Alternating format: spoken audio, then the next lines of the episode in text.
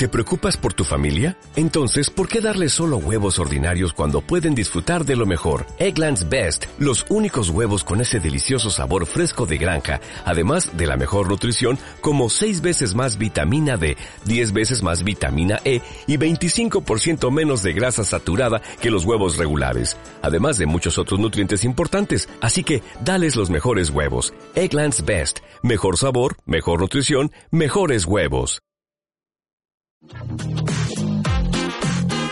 11 de la mañana con 17 minutos. ¿Por qué estoy hablando así? Espérate. Cuentavientes, tengo anuncios parroquiales que informarles. Fíjense que hoy, les digo a todos y a ti también, Alan, Sí. leí una noticia que me dio muchísimo gusto. A un año de los sismos de septiembre de 2017, más de 15 mil niños cuentavientes están siendo apoyados con escuelas más seguras y mejor equipadas. Todo gracias al plan de reconstrucción que Fundación BBVA, Bancomer y sus aliados pusieron en marcha. Oye, qué padre. Sí, es una gran, una gran, una gran felicitación a, Fun- a Fundación BBVA Bancomer. Qué increíble manera de ayudar. Fundación BBVA Bancomer apoyando la educación de niños en México. Si quieren conocer todas las acciones que están haciendo, entren por favor en este momento a www.fundacionbbvabancomer.org para que vean lo que está haciendo Oye, esta estoy fundación. viendo aquí en la página, está increíble. O sea, ya el proyecto va con- eh, contempla entregar planteles en Chiapas, Estado de México, Morelos, Puebla, Oaxaca, Ciudad de México. La verdad, muchas felicidades. No, hombre, al finalizar el proyecto se beneficia- ben- beneficiarán a más de 12 mil niños y jóvenes estudiantes en seis estados de la República Mexicana. Gran labor la de BBVA Bancomer, la fundación. Vuelvo a repetir la liga, www.fundacionbbvabancomer.org para que conozcan todas estas acciones y felicidades nuevamente a Bancomer. Un aplauso, ¿cómo no? De pie. Bravo.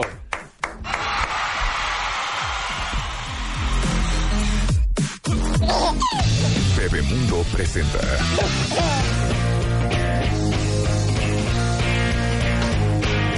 People try to put us down.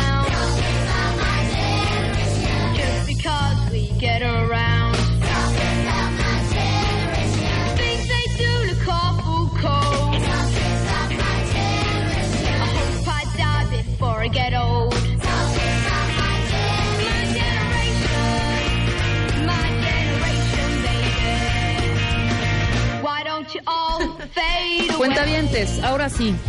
Está con nosotros Evelina Valdés. Ella es especialista en mindfulness, psicóloga de la Universidad Iberoamericana y tiene un diplomado en psic- psicofisiología clínica del Instituto Nacional de Psiquiatría y es directora y fundadora de Mente Sapiens. El tema de hoy, ¿cómo se crea la huella de abandono en los niños? Hemos hablado muchísimas veces de cómo se crea en los adultos, pero nunca hemos hablado en los niños y me da una ternura este tema eh, terriblemente.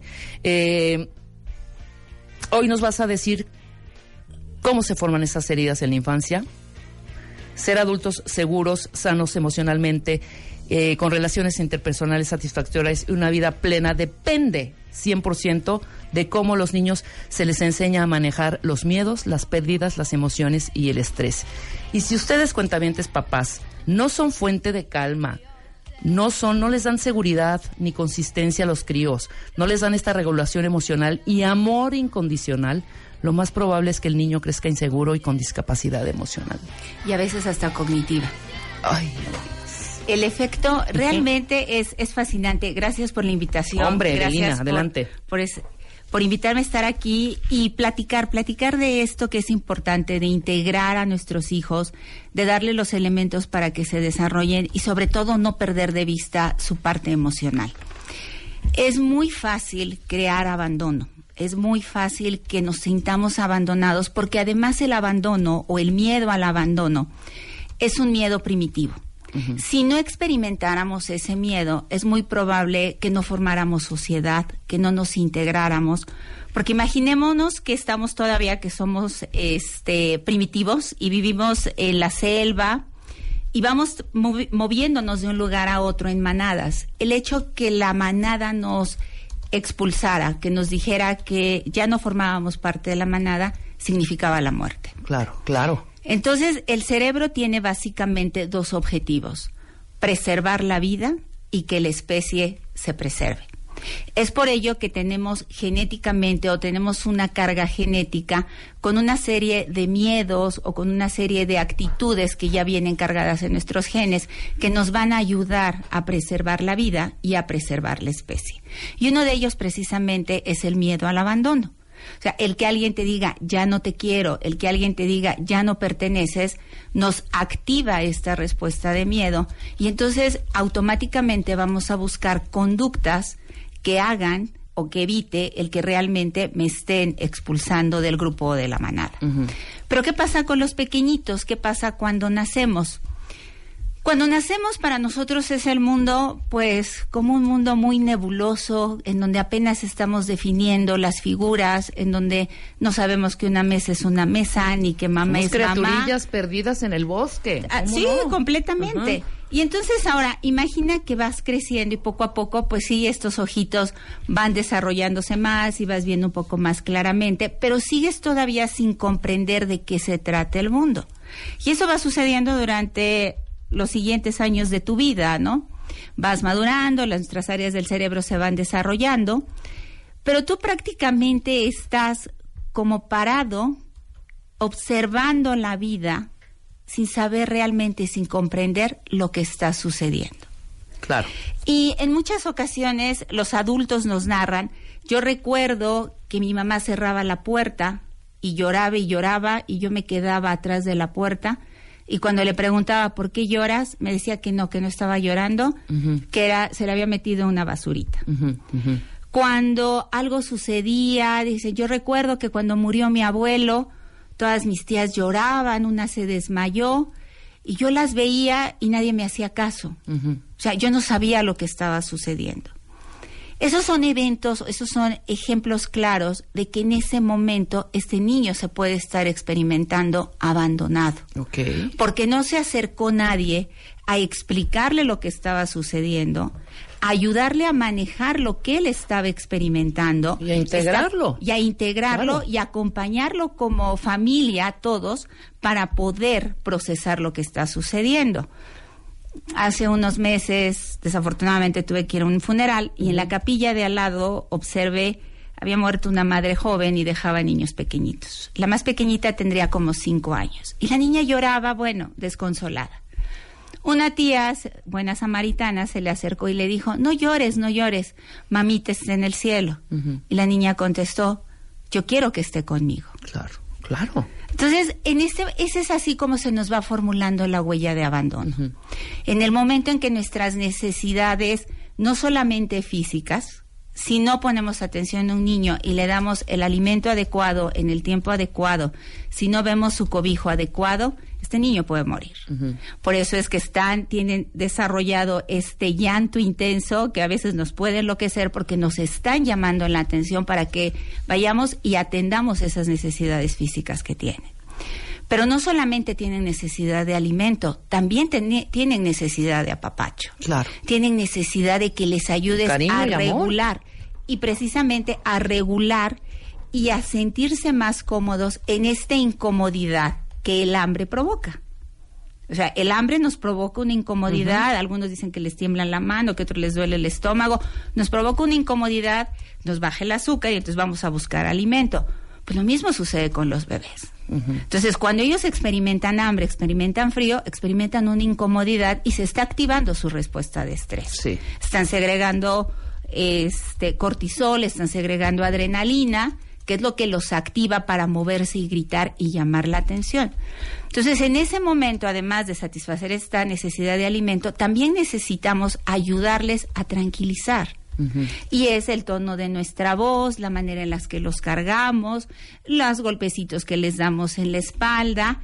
Y lo que, que, ellos sepa que alguien está en necesitan- control en este rollo, en este mundo, y es mi Eso. mamá o mi papá, ¿no? Eso es lo que necesitan.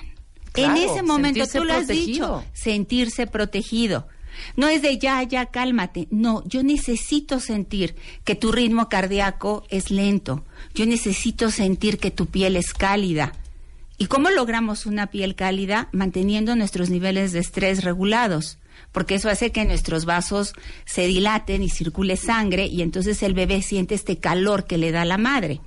Entonces, si todo esto no lo hacemos, los niños pues finalmente están es- tienen una serie de capacidades para sobrevivir y entonces empiezan a encontrar ellos de manera muy natural, muy eh, primitiva, por así llamarlo, la manera entonces en encontrar ellos mismos consuelo. Claro. Se empiezan a chupar el dedo, son estos niños que se empiezan a mecer solitos, son estos niños que este que dejan de llorar de repente y ya nada más los estás oyendo sollozar, porque efectivamente si no aprenden ellos a autorregularse, Ajá. es el momento en el que entonces estos chiquitos pues van a ir creciendo poco a poco, tratando como de ir reaccionando y solucionando eso que el cuidador o los padres no le No lo, no lo está logrando. no lo está logrando. Exactamente. Regresando del corte, continuamos con Evelina Valdés. Vamos a seguir hablando de cómo se crea la huella de abandono en los chavitos,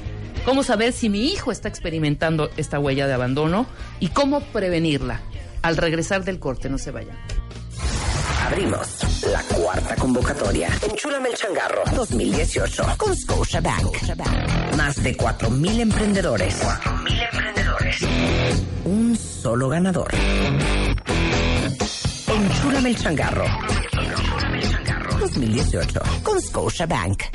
Tú pones el negocio. Nosotros, nosotros lo transformamos. Crecer más. Crear más. Vender más. Enchúlame el changarro. W Radio. Número de autorización. DGRTC. Diagonal 1624. Diagonal 18. Abrimos la cuarta convocatoria. Enchúlame el changarro 2018 con Scotiabank. Más de 4.000 emprendedores. 4.000 emprendedores. Un solo ganador. Enchúlame el changarro. 2018 con Scotiabank. Tú pones el negocio. Nosotros, nosotros lo transformamos. Crecer más. Más. Vender más. Enchúlame el changarro. Por W Radio. Número de autorización. DGRTC. Diagonal 1624. Diagonal 18.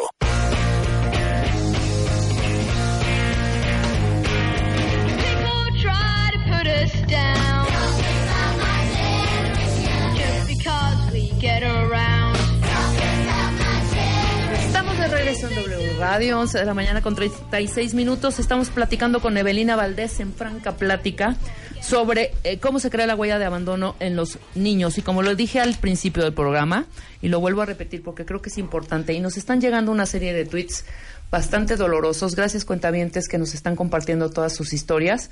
Y te piden muchísima ayuda, Evelina. Muchísima. Bueno, ahorita lo hará. Eh, como lo dije, si ustedes, papás, no son fuente de calma, lo repito otra, vez otra vez, Eso es fundamental. seguridad, consistencia, regulación emocional sobre todo y amor incondicional, seguramente su chavito crecerá inseguro y con discapacidad emocional. Sí, es muy importante que como padres aprendamos a regular nuestras propios, nuestro propio estrés y nuestras propias ansiedades. Porque podemos satisfacer las necesidades fisiológicas de nuestros hijos, pero quizá lo hacemos de una manera muy ansiosa o podemos estar experimentando miedo de que quizá las cosas no lo estamos haciendo de manera correcta. Y entonces nuestros niños pueden estar recibiendo el mensaje de que el mundo es un lugar inseguro, de que eh, mamá y papá, que son la fuente de confianza y fuente de tranquilidad, pues no lo están haciendo. Y hay eventos muy cotidianos que podemos, que debemos de poner atención de cómo manejarlos y que a veces nos pueden significar eh, el pequeño momento en donde se hacen los grandes cambios. Por ejemplo, lo primero, como tú lo mencionas, Rebe, es bien importante que lo primero como padres es que aprendamos a manejar nuestro estrés. Claro. Aprender a regular la ansiedad y ver si tenemos algunos rasgos de depresión o de ansiedad que nos atendamos. Porque a partir de ello nuestros hijos van a estar aprendiendo patrones y van a estar sintiéndose abandonados. Una mamá porque no ansiosa y estresada estresa al niño y lo pone ansioso también. entonces, lo primero, primero, siempre es bajar nuestros niveles de estrés, porque desde esa tranquilidad es como ellos lo van a aprender. No lo aprenden a nivel de lecciones, sino a través de la práctica y de la manera en la que tú los abrazas y la manera en la que tú te acercas a ellos. ¿Cómo saber si el niño está experimentando abandono o una alta ansiedad? Son niños que cuando se reúnen de nu- nuevamente con los padres no los quieren soltar. Eh, Que dentro de la teoría del apego se llama que tienen un apego negativo. Es decir, que, ok, ya regresaste, no te suelto. Claro. Y haz de cuenta que tienen velcro en las manos y en todo el cuerpo y no se despegan. También puede ser que en el momento en el que tú los vas a dejar a la escuela, y esto se puede presentar desde niños chiquititos hasta a veces niños ya más grandes, 10, 12 años, aún mismo los adultos a veces. Pero bueno, el tema es que llegan a la escuela y mamá, no me dejes, mamá, no me quiero quedar, mamá, este, no quiero, no quiero. Entonces, ese es el momento en donde el niño te está diciendo que está experimentando ansiedad y que probablemente se sienta abandonado. Son niños también con una alta exigencia, porque al no experimentarse vistos, tienen que hacer todo lo que sea posible para poder ser vistos y reconocidos. Entonces se vuelven con mucha autoexigencia hacia ellos mismos y además son muy complacientes. Mami, lo que quieras, pero veme, aquí estoy. Exacto. Entonces, si vemos que son niños que, que siempre se están juzgando y que no están logrando lo que, eh, que no logran lo que supuestamente los niños deben de lograr, muy probablemente el niño está complaciendo o escuchó que para que un, para que tu mami te quiera, debes de sacar dieces y debes de ser perfecto y debes de ser un niño modelo. Entonces, a lo mejor de esa manera mamá voltea y me ve. Pero qué presión para el niño también. Es qué, qué mucha angustioso presión. y qué estresante. Es muy difícil No, ser es niño. muy difícil, claro. Es muy difícil ser niño. Fíjate que yo tenía una amiga, que bueno, pues la sigo teniendo, que su mamá viajaba mucho. Entonces todas las mañanas se iba a despedir de ella en la en su a su cuarto, en su camita, y le decía, "Ahorita vengo, no me tardo." Y ese no me tardo eran 15 días o, o- o una semana. Y me lo cuenta y me lo cuenta con tan tonta tristeza y tanto. Es que yo tengo, o sea, está trabajando sobre su huella de abandono, porque ha tenido relaciones pesadilla, ¿eh? Del infierno, sí. ¿no? Por ese preciso momento que la lleva de chiquita a escuchar la vocecita de su mamá de, no me tardo. Y salía al ratito, y, pasaban horas, y pasaba un día, y pasaban dos, y la mamá no regresaba. Y en, es- en la mentalidad del niño, donde todavía no desarrollan todo este concepto de espacio y de tiempo, entonces pues ya no va a regresar. Claro. Y, y me experimento me abandonada, dejó. me dejó, ¿quién va a cuidar de mí? O sea, ¿con ¿quién me va a cuidar? Y eso de que escóndelo en lo que yo me Exacto, salgo que no para vea que, me vea voy. que me voy. No, terrible. No, o algo que, bueno, a mí de verdad me enerva es cuando escucho a los papás que el niño está haciendo un berrinche y le dice, ahí te quedas, ¿eh? Ya me voy. Sí, claro. O el que en, en el restaurante, ¿no? Señorita, le regalo a mi hijo. No, sí, terrible. O sea, terrible. son, pe- perdón, o sea, en ese momento, en esos momentos tan difíciles, lo que nuestros hijos necesitan es, sé que estás pasando un momento terrible. Y quizá ese momento terrible me está haciendo pasar un momento terrible a mí Claro. también.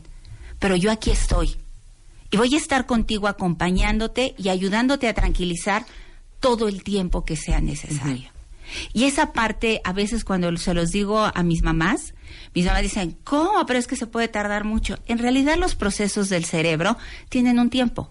O sea, Sí, claro. tienen un momento en el que suben y eventualmente tienen que bajar. Lo que tenemos que desarrollar es la paciencia, porque ese berrinche, aunque en ese momento te parezca que va a durar toda la vida, no va a durar más de 10 minutos. De acuerdo, exactamente. O sea, entonces lo que necesita el niño es, yo aquí estoy, y estás pasando la fatal, Necesita pero yo aquí estoy. Claro. Y aquí respiramos juntos, y te abrazo, caminamos, te aviento la pelota, pero yo aquí estoy contigo, porque para eso soy tu mamá. Claro, y hay manera de revertir, porque ya escuchamos algunos, algunos síntomas que experimenta el crío que presenta esta huella de abandono, ¿no? La muestra extrema de ansiedad, el miedo a estar solo, estas enfermedades frecuentes por Sí. estrés, ¿no? Dolores de cabeza, sobre todo infecciones en el estómago, eh, muchas gripas. Es más, hay estudios que, se, que han demostrado que padres tranquilos que crían niños en tranquilidad tienen un sistema inmunológico mucho, Mucho más, más sano, fuerte y mucho más claro. sano y se enferman menos. Claro, claro, pero hay manera de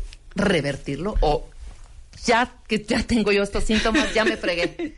La maravilla, y esto nos que lo- para ser adultos sanos. Si no, ya No. nos tocan unas parejas que, que todavía cincuentones y es que cuando mi mamá me ¿sabes? Sí, me vas a dejar como cuando mi papá me dejó. Y, es, y se, de- se detona. O sea, en el momento en que tú escuchas ciertas palabras, en tu cerebro se activa la memoria implícita, la memoria emocional y se activa toda una reacción y en ese momento no es tu pareja, es tu papá que te está abandonando. Exacto. O sea, Ese es es así. el problema, Y la claro. maravilla de todo esto, y nos lo ha dicho la neurociencia a partir de, que creo que hace como 15, 20 años, es que nuestro cerebro es plástico.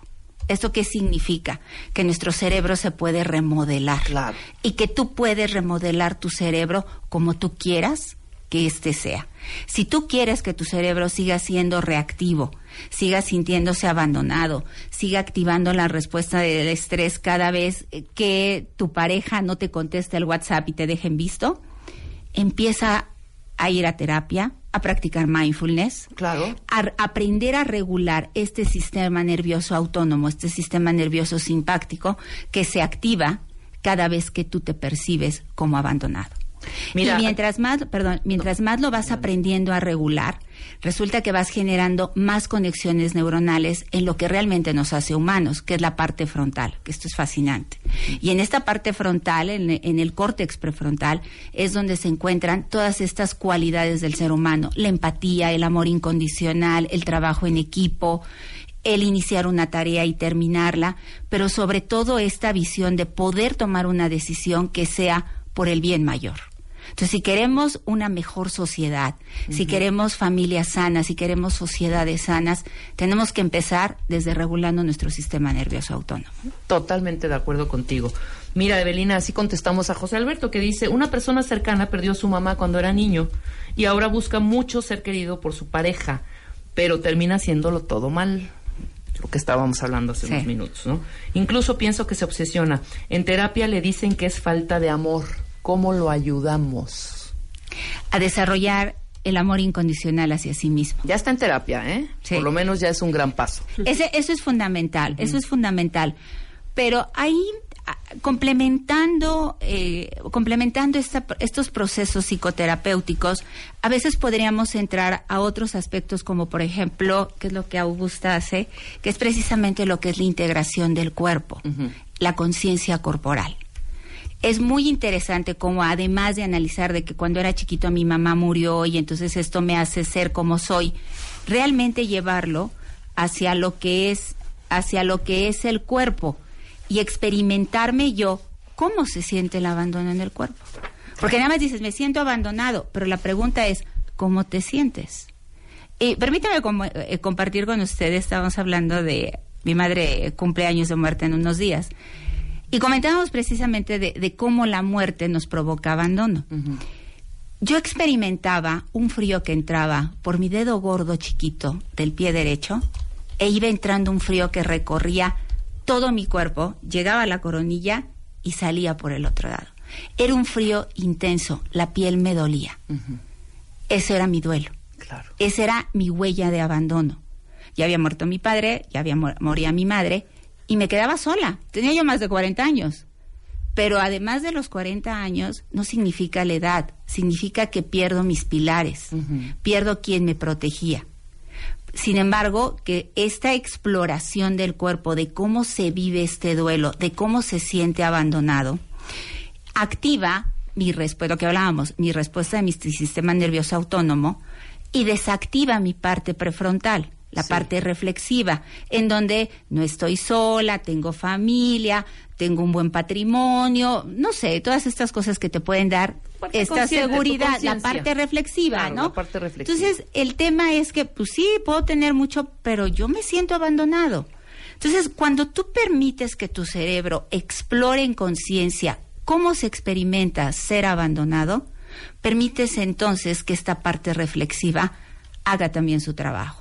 Claro. Y entonces ya es el momento en donde empiezas a procesar el duelo y entonces ya comprendes que es parte de la vida, bla, bla, bla, bla, bla. Pero si no trabajas con esta parte integrando, porque lo que sucede con el trauma o con los eventos traumáticos de la vida, el que sea, si te hayas perdido de tu mamá cinco minutos en el súper, en e- este evento traumático, en ese momento nos disociamos. Queda por un lado el cuerpo y por el otro lado la mente. Porque la mente no quiere experimentar esto que está resultando Quiere muy incómodo. dolor, No claro. quiere- claro, y es muy natural. O sea, Claro, todo lo que hacemos es natural. Pero el hecho de que sea natural no quiere decir que sea, no quiere decir que sea efectivo para llevar una vida plena. Lo efectivo sería integrar, integrar mi parte emocional, mi parte cognitiva y mi parte sensorial. Oye, hay procesos que no puede uno solito, perdón. No. Nos tiene que ayudar un especialista, un Claro, experto. Claro. ¿no? Eh, mira, el ejemplo siempre lo pongo. ¿Tú cómo aprendiste a leer y escribir? Nunca falta en un grupo que te diga yo aprendí solito. Sí, exactamente. Pero, Sí, sí, sí. pero la gran mayoría tenemos, traíamos la capacidad de leer y escribir. Pero si no tuvimos un maestro que nos enseñara cómo desarrollar esa capacidad, lo más probable es que nos hubiéramos quedado analfabetas, como desafortunadamente mucha gente lo está, ¿no? Lo mismo sucede con nuestra parte emocional. Tenemos la capacidad de autorregularnos. Tenemos la capacidad de manejar muchas de las cosas que nos suceden, pero es una habilidad y como toda habilidad o toda capacidad necesita ser desarrollada y para eso hay muchos expertos. No, totalmente. Y hay que acercarnos a ellos, a que nos orienten, a que nos ayuden a integrar, a que podamos identificar cómo estamos funcionando y que nos ayuden a integrar este cerebro, porque finalmente todo empieza y termina en el cerebro. Entonces, integrar este cerebro en sus diferentes aspectos para que yo pueda entonces hacer uso de mis grandes capacidades, mis capacidades intelectuales, mis capacidades empáticas, y que entonces pueda yo empezar a tomar decisiones tanto para el bien de mi familia como de la comunidad en la que yo vivo. Claro, totalmente de acuerdo. Ahora, mi querida Evelina, antes de pasar al segundo tema, porque también nos acompaña Augusto Franco, que es eh, directora de Megabrand, Centro de Neurohabilitación a través de la integración de reflejos primarios, enfocado sobre todo a bebés y niños con dificultades de aprendizaje. Y vamos a hablar sobre aprender a moverte y muévete para aprender en los niños, cosa que estábamos ahorita también hablando un poco sobre el movimiento y la manera en que se puede uno, bueno, no resarcir, pero sí eh, los efectos que también co- con, con la parte motora o motriz puede, puede ocurrir en, en los chavitos en edades muy tempranas, ¿no? Sí, yo creo que aquí la parte muy importante es hablemos de integrar y creo que tendríamos que visualizar también la manera en la que conceptualizamos la vida. Y la vida la podemos conceptualizar como un gran viaje. Y en un viaje te puedes encontrar tormentas, te puedes quedar sin barco, te puedes quedar a la deriva, Claro. pero es parte del viaje. Y de eso se trata la vida. O sea, nadie, este libro de los años 60, nadie nos prometió un jardín de rosas, ¿no? Entonces, realmente lo que tenemos que aprender es a desarrollar los recursos para poder fluir con lo que la vida me presenta. Totalmente. Sí, en la vida, y siempre es que tuvo la mala suerte. No es cuestiones de suerte, es cuestión de con lo que te encuentras en la experiencia de vida. ¿No te encantaría tener 100 dólares extra en tu bolsillo? Haz que un experto bilingüe de TurboTax declare tus impuestos para el 31 de marzo y obtén 100 dólares de vuelta al instante. Porque no importa cuáles hayan sido tus logros del año pasado, TurboTax hace que cuenten. Obtén 100 dólares de vuelta y tus impuestos con 100% de precisión. Solo con Intuit TurboTax. Debes declarar para el 31 de marzo. Crédito solo aplicable al costo de la presentación federal con TurboTax Full Service. Oferta sujeta a cambios o cancelación en cualquier momento.